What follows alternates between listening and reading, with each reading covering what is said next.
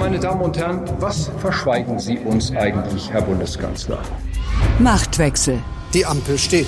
Wer regiert Deutschland? Wir erleben eine Zeitenwende. Und das bedeutet, die Welt danach ist nicht mehr dieselbe wie die Welt davor. Deutschland übernimmt außenpolitische Verantwortung. Machtwechsel. Mit Dagmar Rosenfeld und Robin Alexander.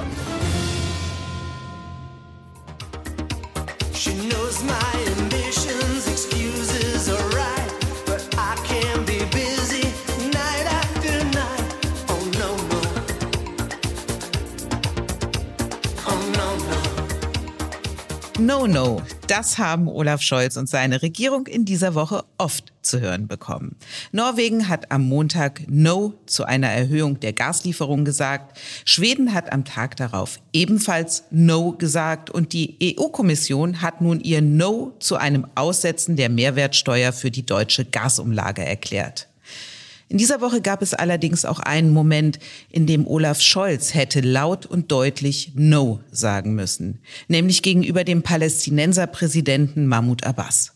Doch der Kanzler hat geschwiegen. Über Senden und Empfangen, über Widerspruch und Widersprüchliches geht es in dieser Folge von Machtwechsel. Außerdem sprechen Robin und ich darüber, warum es sich in der Linkspartei mit dem Montag so verhält wie in Paul Maas Kinderbuch mit dem Samstag. Bei Ma kommt am Samstag das Sams und bei der Linkspartei kommt am Montag der Protest.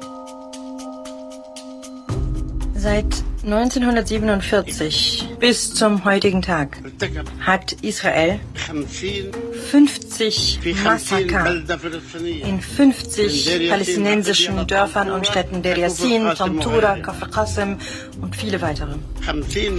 50 Massaker, 50 Holocaust. Und bis zum heutigen Tag, tagtäglich, haben wir Tote, die vom IDF getötet werden, von der israelischen Armee. So hat Palästinenserpräsident Mahmoud Abbas am Dienstag auf einer Pressekonferenz im Bundeskanzleramt geantwortet, als ein Journalist ihn gefragt hat, ob er sich für das Attentat bei den Olympischen Spielen 1972 entschuldigen wolle. Neben Abbas stand Olaf Scholz und schwieg. Sein Regierungssprecher hatte die Pressekonferenz für beendet erklärt. Falls das der Grund für Scholz Schweigen war, wäre das zwar eine Erklärung, aber keine Rechtfertigung. Robin, wie konnte Scholz ein solch kommunikativer Fehler unterlaufen? Werbung. Ich bin Holger Czapitz, Finanzredakteur bei Welt. Meine Kollegen und ich nehmen euch jeden Morgen mit an die Finanzmärkte und wir geben euch Ideen, wie ihr mehr aus eurem Geld macht. Klar gegliedert, drei Teile, Märkte, Finanzthema des Tages und außerdem haben wir jeden Tag eine Inspiration für euch, die das Leben leichter machen soll. Alles auf Aktien, der tägliche Börsenshot, Montag bis Freitag ab 5 Uhr morgens. Alles, was ihr wissen müsst, in nur 10 Minuten. Für erfahrene Anleger, aber auch für Neueinsteiger. Das ist wirklich eine ganz wichtige Frage und ich finde erstmal richtig, dass du sagst, es ist ein kommunikativer Fehler, weil inhaltlich ist ja völlig klar, dass Olaf Scholz den Holocaust nicht relativiert. Das weiß jeder. Er hätte es aber sagen müssen. Warum ist das unterblieben? Ich habe mich da mal auf die Suche gemacht. Ich hole ein bisschen aus, aber ich glaube, es wird interessant. Scholz landete sehr kurz vorher auf dem Regierungsflughafen, das ist so ein militärischer Teil in Berlin beim richtigen Flughafen. Und ich saß auch in diesem Flugzeug und deshalb habe ich und viele andere Kolleginnen die PK auch gar nicht mehr erreicht, weil nämlich Scholz vom Flughafen mit einem Hubschrauber ins Kanzleramt geflogen ist, um dort Abbas zu treffen. Also er kann auch nicht lange vorher mit ihm gesprochen haben. Und das haben wir nicht erreicht. Wir waren auf die Fernsehbilder angewiesen und wenn man die Fernsehbilder sieht, kann man gar nicht sehen, was Scholz tut, weil die Kamera halt auf Abbas heilt, während er redet. Ich habe mir aber ein Handyvideo von einem Kollegen besorgt, der das aus einer anderen Perspektive aufgenommen hat. Und da kann man wirklich gut sehen, als Abbas fertig ist, greift Scholz zu seinem rechten Ohr. Dort hat er den Knopf drin, aus dem er die Übersetzung hört. Und das könnte man als Zeichen deuten, dass er möchte, dass die Pressekonferenz beendet wird, was dann ja auch geschieht. Es kann aber auch sein, dass er etwas sagen wollte, weil tatsächlich, bevor er redet, nimmt er diesen Knopf im Ohr immer raus. Also die nachgeschobene Erklärung des Bundespresseamtes Scholz habe antworten wollen, habe sagen wollen, in Deutschland kann man den Holocaust nicht relativieren und woanders auch nicht. Also hätte einfach sagen sollen, das ist Unsinn. Das wäre verhindert worden, weil sein Sprecher zu schnell die PK abgebrochen hat. Das ist ja die nachgeschobene Erklärung. Ob die stimmt, sagen auch diese Fernsehbilder nicht eindeutig. Am Ende ist es aber irrelevant, weil es ist das Kanzleramt des Olaf Scholz, es ist der Sprecher des Olaf Scholz. Er hätte notfalls auch seinem eigenen Sprecher ins Wort fallen müssen und sagen müssen, nein, die PK ist nicht zu Ende, das kann so nicht stehen bleiben. Der Holocaust war ein historisch einmaliger Zivilisationsbruch, was man halt sagen müsste. Und das ist unterblieben dass Scholz da nicht geschaltet hat im wahrsten Sinne des Wortes. Glaubst du, das hat mit Überanstrengung nach einer langen Reise zu tun, mit Überforderung oder was ist deine Erklärung? Nein, er war nicht besonders müde. Also ähm, er war am Vortag in Norwegen da war ich ja mit, das waren aber keine anstrengenden Gespräche. Er ist dann am Abend nach Stockholm geflogen. Er war auch nicht in der Hotelbar, die wird nämlich in Stockholm um 1 Uhr zugemacht, auch im Grand Hotel und alle werden rausgeschmissen. Also er hat geschlafen und auch die Termine in Schweden, das waren viele Good-Termine. Er hat dann noch einen Elektro-Truck gefahren. Er war ausgeruht. Ich möchte eine andere Erklärung anbieten, die sehr viel mit der Person Olaf Scholz zu tun hat und einer Stärke von Olaf Scholz, die sich in diesem Moment allerdings in eine fatale Schwäche verwandelt hat. Olaf Scholz ist ein Politiker, der zutiefst Reflexen misstraut. Nicht nur bei anderen, sondern auch bei sich selbst. Also der ist jemand, der auch der eigenen Intuition nicht folgt, sondern jede politische Handlung und jede Kommunikation auf dieser Ebene ist auch schon eine politische Handlung, vorher überdenkt, überdenkt, was da passiert, danach, was das für Folgen hat, der mit seinem Team darüber spricht. Also er misstraut Reflexen auch seinen eigenen Reflexen. Und in diesem Fall hätte es aber eines Reflexes gebraucht, nämlich des Reflexes zu sagen, nein, der Holocaust ist nicht das gleiche wie die israelische Besatzung, auch wie die Verbrechen, die partiell unter dieser Besatzung passiert sind. Das ist nicht das Gleiche. Das hätte der Reflex sein müssen. Und diese Stärke der kontrollierten Kommunikation, des Bedächtigen, des, des Kontrollierten, des Geplanten, wie gesagt, eine Stärke von Scholz, war in dem Moment eine schwere Schwäche. Scholz hat ja jetzt in einem Tweet nochmal klargestellt, er sei zutiefst empört über die unsäglichen Aussagen des palästinensischen Präsidenten. Gerade uns Deutsche ist jegliche Relativierung des Holocaust unerträglich und inakzeptabel, so hat es Scholz bei Twitter geschrieben. Reicht das, um diesen wirklich schweren Fehler wieder gut zu machen, in Vergessenheit geraten zu lassen? Und hat das, was da gestern im Bundeskanzleramt passiert ist, Auswirkungen auf Deutschlands Rolle auch im Nahostfriedensprozess? So weit würde ich nicht gehen. Einmal glaube ich, äh, sollte man diese Rolle, die Deutschland da spielt, nicht überschätzen. Da sind die Amerikaner immer schon wichtig und mittlerweile sind da auch die Golfstaaten für Israel wichtig geworden. Also diese Idee, die ja mal Joschka Fischer hatte, Deutschland könnte den Nahostkonflikt befrieden, ich glaube, das ist einfach nicht der Fall. Und es war einfach ein Unglück. Und das ist auch schnell bemerkt worden. Also noch im Kanzleramt ist der Regierungssprecher zu den dort anwesenden Journalisten gegangen und hat gesagt, Scholz hat sich geärgert, dass er es nicht gesagt hat, es war ein Fehler. Dann hat eine andere Regierungssprecherin bei den Kollegen von Bild angerufen und einen O-Ton gegeben, dass das ein Fehler war. Scholz hat es jetzt nochmal selber auf Twitter geschrieben, in Deutsch und auf Englisch. Also er, er, er versucht, das wiederzuholen.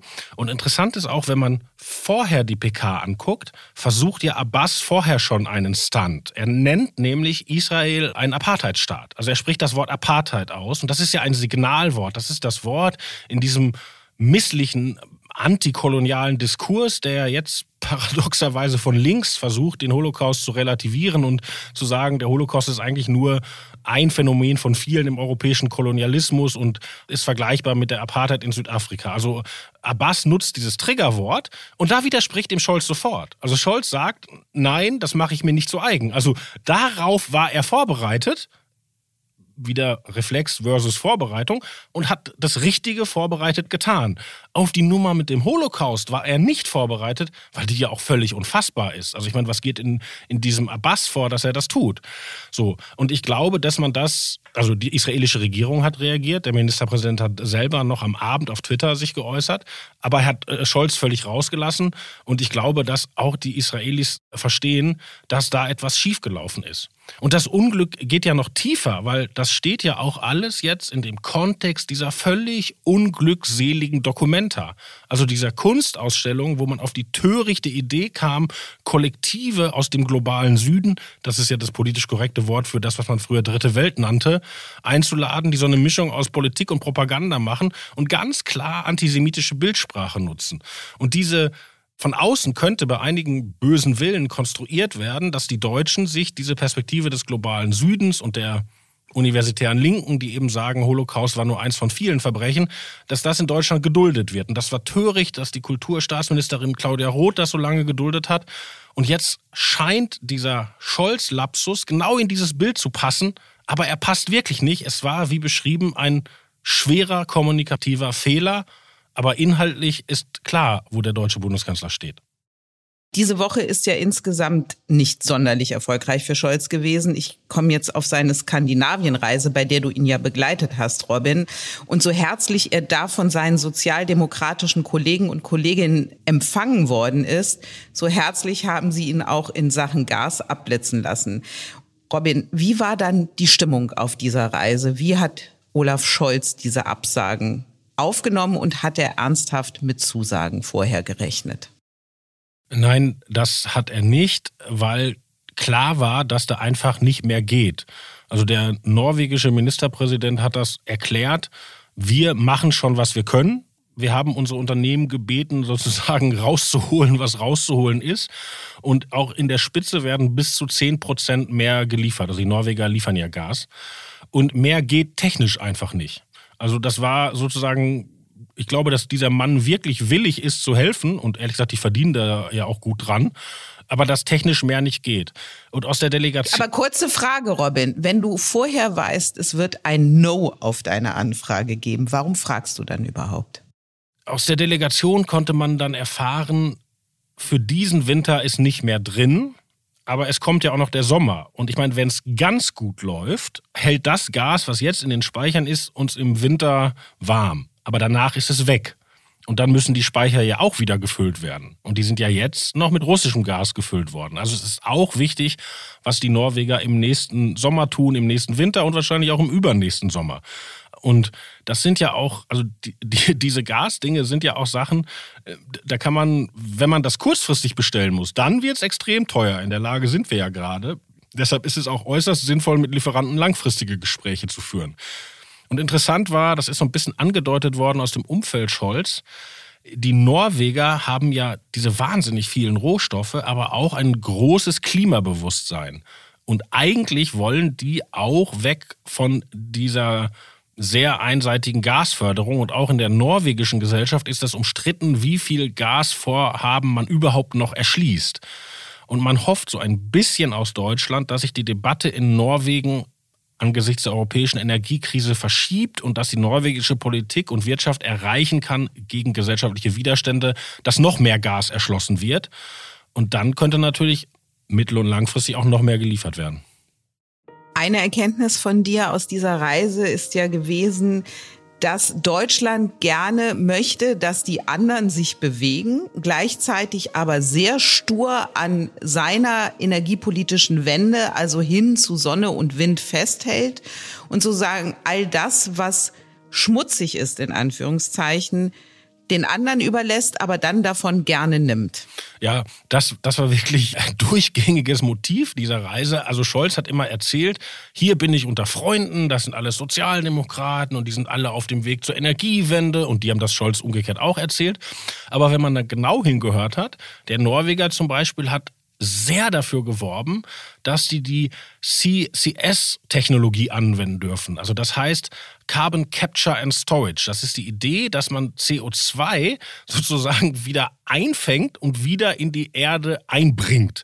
Und der Norweger hat gesagt, wir haben das, machen das schon 30 Jahre, super Fortschritte und wir können die gesamten Emissionen Europas irgendwann unter der Ostsee verpressen. Ob das stimmt, weiß ich nicht. Da gibt es auch andere Meinungen zu. Aber das Interessante ist, dass das halt für die Norweger so ein großes Ding ist. Und wenn man mal anguckt, in Deutschland sind alle Forschungen dazu durch politische Entscheidungen verödet. Und Gleiches passierte einen Tag später in Schweden. Da sagt die schwedische Sozialdemokratin, übrigens eine alte Freundin von Olaf Scholz, die waren schon gemeinsam Finanzminister, die sagt, wie toll Schweden auf dem Weg ist zur Energiewende und sagt dann, und selbstverständlich gehören die AKWs dazu und das wird auch noch lange so bleiben. Also das ist es halt. Deutschland ist eben nicht nur aus der Kohle ausgestiegen oder ist ja gar nicht, ist ja nur auf dem Weg und jetzt haben wir wieder zwei Schritte zurück gemacht, sondern Deutschland will auch kein Fracking, Deutschland will auch nicht erforschen, wie man CO2 wieder unter die Erde bringt und auch bisher war es ja auch so, wer versuchte irgendwo ein Windrad aufzustellen, hatte auch eine Bürgerinitiative an den Hacken. Also das deutsche Nein ist schon sehr entschlossen und sehr weitreichend gewesen in den vergangenen Jahren. Jetzt jedenfalls ist klar, es kommt die Gasumlage. Und am Montag ist ja dann bekannt gegeben worden, in welcher Höhe. Unmittelbar danach hat Scholz sich dann so geäußert. Lass uns da mal kurz reinhören. Ich bin sehr froh, dass die Umlage nicht so hoch ausgefallen ist, wie sie in manchen Spekulationen der letzten Tage erwartet wurde. Der Frohsinn Scholz dürfte sich dann ziemlich schnell erledigt haben, nämlich die EU-Kommission ein Aussetzen der Mehrwertsteuer für die Gasumlage abgelehnt hat. Robin, es ist doch ziemlich naiv von der deutschen Regierung gewesen zu glauben, dass es da eine Ausnahme geben würde. Nein, das war doch ein Trick von Christian Lindner. Also die Botschaft dieses Manövers war, ich war es nicht, Brüssel ist es gewesen. Weil das ist ja keine Idee der Kommission, dass darauf Steuern kommen, das ist EU-Recht. Ja? Und Aber das ist doch äh, feinster Populismus. Nicht wir sind es, sondern die Bösen in Brüssel. Ja, und noch lustiger ist ja, dass Olaf Scholz erst letzte Woche in grundsätzlichen Worten ausgeführt hat, es könne niemals die Rolle der deutschen Politik sein, auf Brüssel zu zeigen, und die Verantwortung auf Brüssel abzuschieben, sondern Deutschland müsse immer der Ermöglicher sein und man dürfe auf keinen Fall die EU als etwas Schlimmes darstellen lassen. Und genau das hat seine Regierung jetzt gemacht, weil es war klar, die Mehrwertsteuer kommt da drauf und man hat trotzdem in Brüssel gefragt, könnt ihr für uns die Gesetze ausnahmsweise nicht anwenden? Und Brüssel hat überraschend gesagt, nein, die Gesetze gelten für alle, auch für euch. Robert Habeck hat dann auch ziemlich deutlich gemacht, dass es nicht leicht ist für einen verantwortlichen Politiker, so etwas wie die Gasumlage verkünden zu müssen. Lass uns mal ganz kurz hören, was er gesagt hat. Es ist natürlich so, dass es für Politiker nicht attraktiv ist, höhere Belastungen zu verkünden. Bei Habeck ist es dann nicht so, dass er mit dem Finger nach Brüssel zeigt, sondern er macht etwas, was kommunikativ wirklich geschickt ist, wie ich finde. Er erklärt, dieser Schritt sei nicht alternativlos.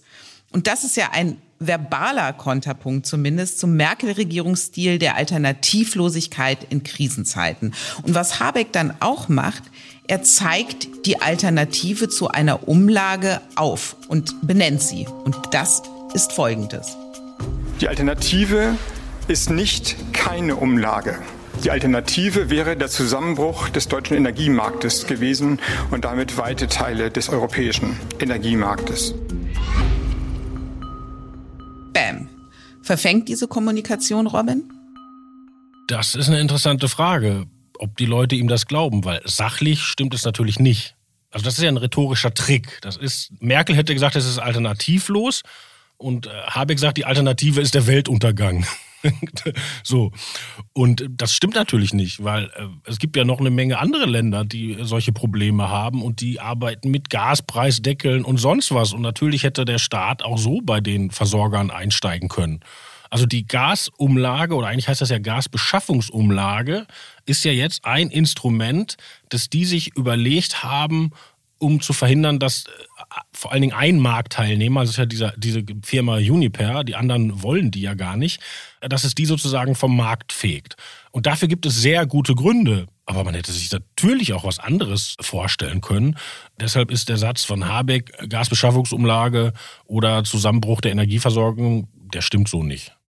Die Verbraucher zur Kasse zu bitten, hat das was damit zu tun, dass man ja gleichzeitig als Regierung die Schuldenbremse wieder einhalten möchte. Ich meine, in der Finanzkrise galt für Banken too big to fail und deswegen springt der Staat ein. Hätte ja jetzt, wie du sagst, auch bei großen Energiekonzernen gelten können, tut es aber nicht, weil man an der Schuldenbremse festhalten will. Das wäre mir zu monokausal. Also ich finde, bei dieser Gasbeschaffungsumlage, die ist vom Grundgedanken gar nicht unintelligent, weil also die, dieser Versuch, den Zusammenbruch eines großen Marktteilnehmers zu verhindern, der, der ist vernünftig, der ist richtig. Und die Idee, die Preissignale nicht völlig rauszunehmen, damit die Leute so eine monetäre monetäres Incentive haben, tatsächlich einzusparen, den finde ich auch vernünftig. Mir stellen sich zwei Fragen, oder glaube ich, stellen sich vielen Leuten, warum eigentlich nur die Leute, die eine Gasheizung haben? Ja, weil ich habe jetzt mal in meinem Umfeld gefragt, viele Leute wussten überhaupt nicht, wie ihre Mietwohnung geheizt wird. Also ob du irgendwo wohnst, wo mit Gas geheizt wird oder ob du an die Stadtwerke Neukölln angeschlossen bist, das ist ja eigentlich eher ein Zufall. Ja? Also dass wir sozusagen als Solidargemeinschaft jetzt nicht alle Bürger nehmen, sondern alle Gaskunden, finde ich erklärungsbedürftig. Und natürlich, das klingt jetzt ein bisschen so, als spräche ich den Text von Saskia Esken, aber warum nicht, wenn sie mal recht hat? Es sind ja auch in der Energiewirtschaft gerade massige Gewinne werden da gemacht. Und warum man da sich nicht etwas überlegt, wie man die sozusagen auch in diese solidarische Finanzierung einfließen lässt, ich finde, die Frage darf man stellen. Oh Gott, wir sind wirklich in der Krise, wenn du jetzt Saskia Esken Positionen vertrittst. Das hätte ich mir auch nie träumen lassen, lieber Robin. Es geht hier nur Aber um Sachlichkeit. Von jeder, natürlich. Auch, auch die Linkspartei oder die SPD oder Frau Esken machen mal gute Vorschläge oder stellen gute Fragen. Okay, gute Vorschläge will ja jetzt auch die Regierung mit ihrem dritten Entlastungspaket machen, weil You never walk alone, der Lieblingssatz unseres Kanzlers im Moment. Was ist denn da geplant an möglichen Maßnahmen, die ja vor November noch kommen müssen oder sogar vor Oktober, wenn die Gasumlage ab da gilt? Na, ein bisschen was wissen wir ja schon weil dieses Lindnersche Steuerkonzept, über das wir in der letzten Woche gesprochen haben, das soll ja Teil dieses Entlastungspaketes werden. Ja, also der Vorschlag für sozusagen den Normalverdiener, den wissen wir jetzt schon. Es aber dann aber kommen ja Menschen wie Saskia Esken, die du ja neuerdings total super findest, und sagen, die sozial Schwachen, die müssen erst recht entlastet werden. Und das sehen sie ja nicht in dem Lindner-Vorschlag. Ja, das stimmt auch. Es schon, muss schon wieder Frau Esken recht geben, weil Leute, die keine Steuern zahlen, kann man auch nicht steuerlich entlasten. Ich würde nur nicht so weit gehen, wie Frau Esken dann zu sagen, dann entlasten wir aber niemanden. so. Du entlastest alle. Also wie möchtest du diejenigen entlasten, die keine Steuern zahlen? Oder wie will die Regierung sie entlasten? Also was wir wissen ist, dass die was beim Wohngeld machen wollen. Ja, beim Wohngeld sind ja auch Heizkosten mit drin. Das kriegen jetzt in Deutschland, glaube ich, ein bisschen über 600.000 Leute. Und das soll so verändert werden, dass das eine Menge, Menge mehr Leute bekommen. Ja? Da sind sie sich schon ziemlich einig. Viele andere Dinge sind sie sich aber nicht einig. Also da haben jetzt alle Parteien ihre Vorschläge auf dem Markt und auch alle Flügel aller Parteien, vor allen Dingen der linke Flügel der Grünen und der SPD. Und was ich erstaunlich finde, ist, und auch da ist Olaf Scholz eigentlich dem eigentlichen Ampelplan schon ein bisschen untreu geworden. Die haben ja immer gesagt, wir konzentrieren uns auf das, was machbar ist. Also wir tragen nicht unsere ideologischen Verschiedenheiten aus, wir blockieren uns nicht wie SPD und Union in der großen Koalition, sondern wir überlegen hinter den Kulissen, worauf können wir uns einigen und das machen wir dann. Und nach dieser Logik hätte doch das ganze Entlastungspaket gemeinsam vorgestellt werden müssen. Ne? Also hätte dann Herr Habeck seine Gasumlage und vielleicht Herr Heil seine Sozialleistung und Herr Lindner seine Steuersenkung. Und dann hätte man gesagt, so, das sind alles unsere Vorschläge, das ist unser Paket. Und jetzt sind erst die Vorschläge draußen und dann beginnt der Abstimmungsprozess. Und wir wissen auch noch gar nicht, wann der fertig sein soll. Ne? Scholz hat mehrfach dieses Paket jetzt angekündigt.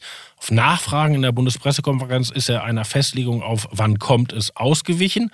Was man aus der Regierung hört, ist, die Gasumlage tritt ja sozusagen in Kraft 1. Oktober und kickt rein im November. Und die Idee der Regierung ist, vorher soll man fertig sein, dass die Leute also nicht belastet werden, bevor sie an anderer Stelle entlastet werden. So, und wenn man überlegt, dann nimmt man den November als, dann muss es laufen, kann man sich ja vorstellen, bald wird man sich einigen müssen.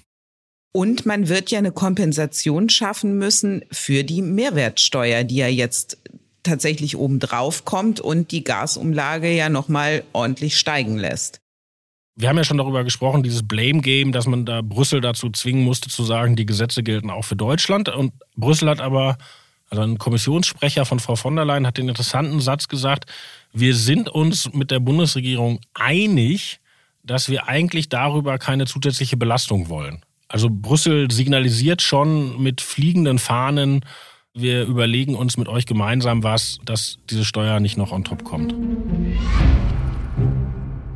Im Hinterzimmer. Im politischen Berlin macht derzeit eine Geschichte die Runde, die die Erzählung vom energiepolitischen Versagen der Regierung Angela Merkel noch festigt. Robin, was ist das für eine Geschichte, die da erzählt wird? Ja, die möchte ich erstmal in den Kontext stellen. Es ist ja so, dass Olaf Scholz im Moment den Eindruck erweckt, seit ich regiere, läuft es alles viel besser. Es tut ehrlich gesagt jeder Politiker, der irgendwo regiert. Aber Scholz tut es ganz entschlossen. Also seit er regiert, geht es mit der Bundeswehr aufwärts wegen dem Sondervermögen. Und seit er regiert, kümmert man sich, um aus der Gasabhängigkeit rauszukommen und so weiter und so fort.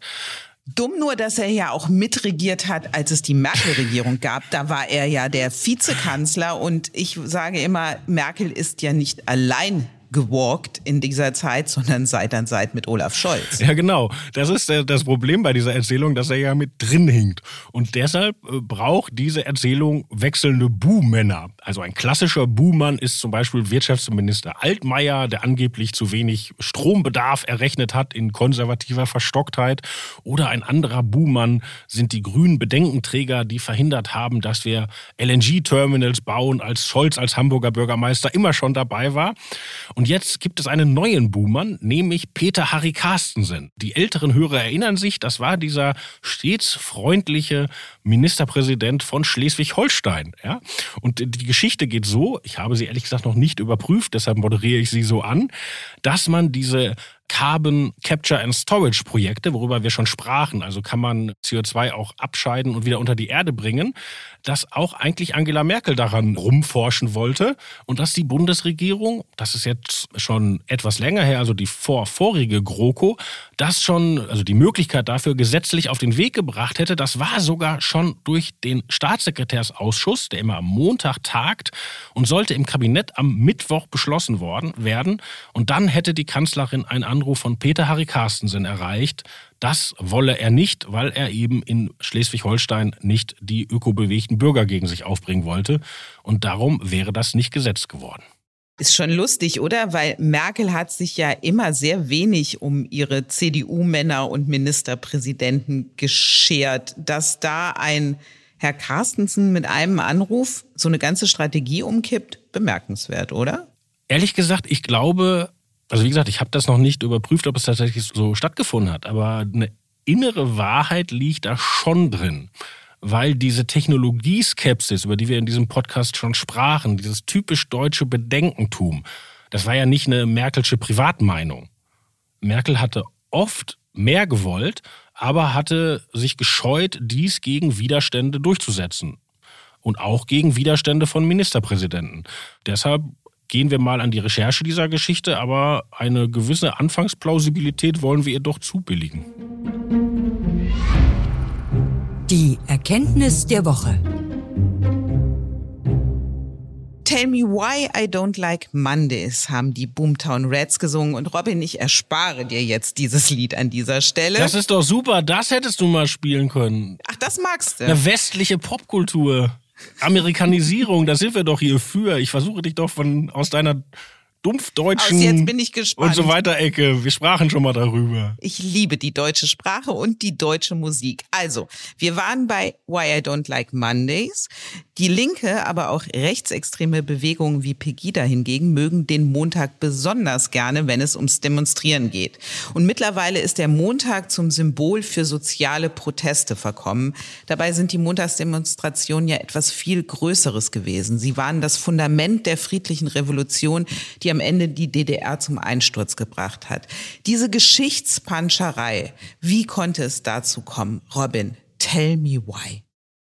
Ja, ich bin darüber genauso bestürzt wie du, weil ich habe ja in Leipzig studiert in den 90ern und ich kann mich noch erinnern, wie die Leute erzählt haben, was das für die für eine Belastung war. Weil als die Montagsdemonstrationen angefangen haben, war ja gar nicht klar, ob das gut ausgeht. Da stand ja die chinesische Lösung im Raum und ich weiß noch, da in Leipzig gibt es so eine große Agrarmesse. Da sind die ganzen Ställe geräumt worden und da ist so ein provisorisches Krankenhaus eingerichtet worden. Und die Demonstranten haben natürlich wahnsinnige Angst bekommen, dass das halt Vorbereitungen sind für die gewaltsame Niederschlagung. Also wer dahin ging, hat wirklich was riskiert. Und das jetzt zu nehmen für sozialen Protest in der Demokratie und dann noch von der Linkspartei, weil wenn man mal ehrlich ist, die Linkspartei ist ja die Nachfolgepartei der SED, also gegen die gingen die originalen Montagsdemonstrationen, das ist schon eine Unverschämtheit. Wer sind denn da die Rädelsführer bei den Linken, die das so zu ihrer Sache jetzt gemacht haben? Das ist wirklich interessant, weil in der Linkspartei gibt es ja auch reflektierte Menschen, die nicht nur die eigene Diktaturgeschichte reflektieren und glaubhaft da einen Neuanfang gesetzt haben, sondern auch. Wie zum Beispiel Dietmar Bartsch, den wir doch an dieser Stelle mal grüßen wollen, weil der hat sich nämlich die Rippen gebrochen und lass uns ihm von hier aus doch mal gute Besserung wünschen. Ich wünsche Dietmar Bartsch auch gute Besserung, aber ob er immer an der Seite der entschlossensten Aufklärer gewesen ist, da setze ich ein Fragezeichen. Ich glaube, das war. Aber zu den Vernünftigen gehört er. Ja, aber da glaube ich, die Ehre könnte eher zum Beispiel Petra Paun anderen gebühren. Aber egal. Es gibt aber in der Linkspartei auch Leute, die tatsächlich den Protest so hart schüren wollen. Und interessant ist, wer das gerade zum Beispiel aus Leipzig tut und auch diesen Vorschlag gebracht hat, den sozialen Protest jetzt als Montagsdemonstration zu branden. Das ist ein Abgeordneter, der heißt Sören Pellmann. Der hat in Leipzig ein Direktmandat gewonnen und wollte auch Linkspartei-Vorsitzender werden. Das hat er nicht geschafft. Aber er steht für einen klar ostalgischen, auch hardcore systemkritischen Kurs. Und sein Wahlkampf war interessant, weil er mit sehr, sehr großen finanziellen Mitteln gestaltet wurde und mit großer Nähe inhaltlich zu Russland. Und so endet dieser Podcast in einer Woche, in der einiges zu Bruch gegangen ist. Nicht nur die deutschen Hoffnungen auf einen Mehrwertsteuererlass aus Brüssel und auf Gaslieferungen aus Norwegen und Schweden, sondern auch, lieber Robin, was ist noch zu Bruch gegangen? Nicht nur die Rippen von Dietmar Bartsch, sondern auch das Schlüsselbein von Friedrich Merz. Der CDU-Vorsitzende hatte einen Unfall und wir wünschen hier parteiübergreifend allen gute Besserung. Meine Empathie ist besonders hoch, weil ich habe mir auch schon mal das Schlüsselbein gebrochen und das tut echt weh. Und den Schmerz teilen wir und das letzte Wort aber, das teilen wir nicht, lieber Robin, sondern das gehört wie immer nur dir ganz alleine. Auf Wiederhören.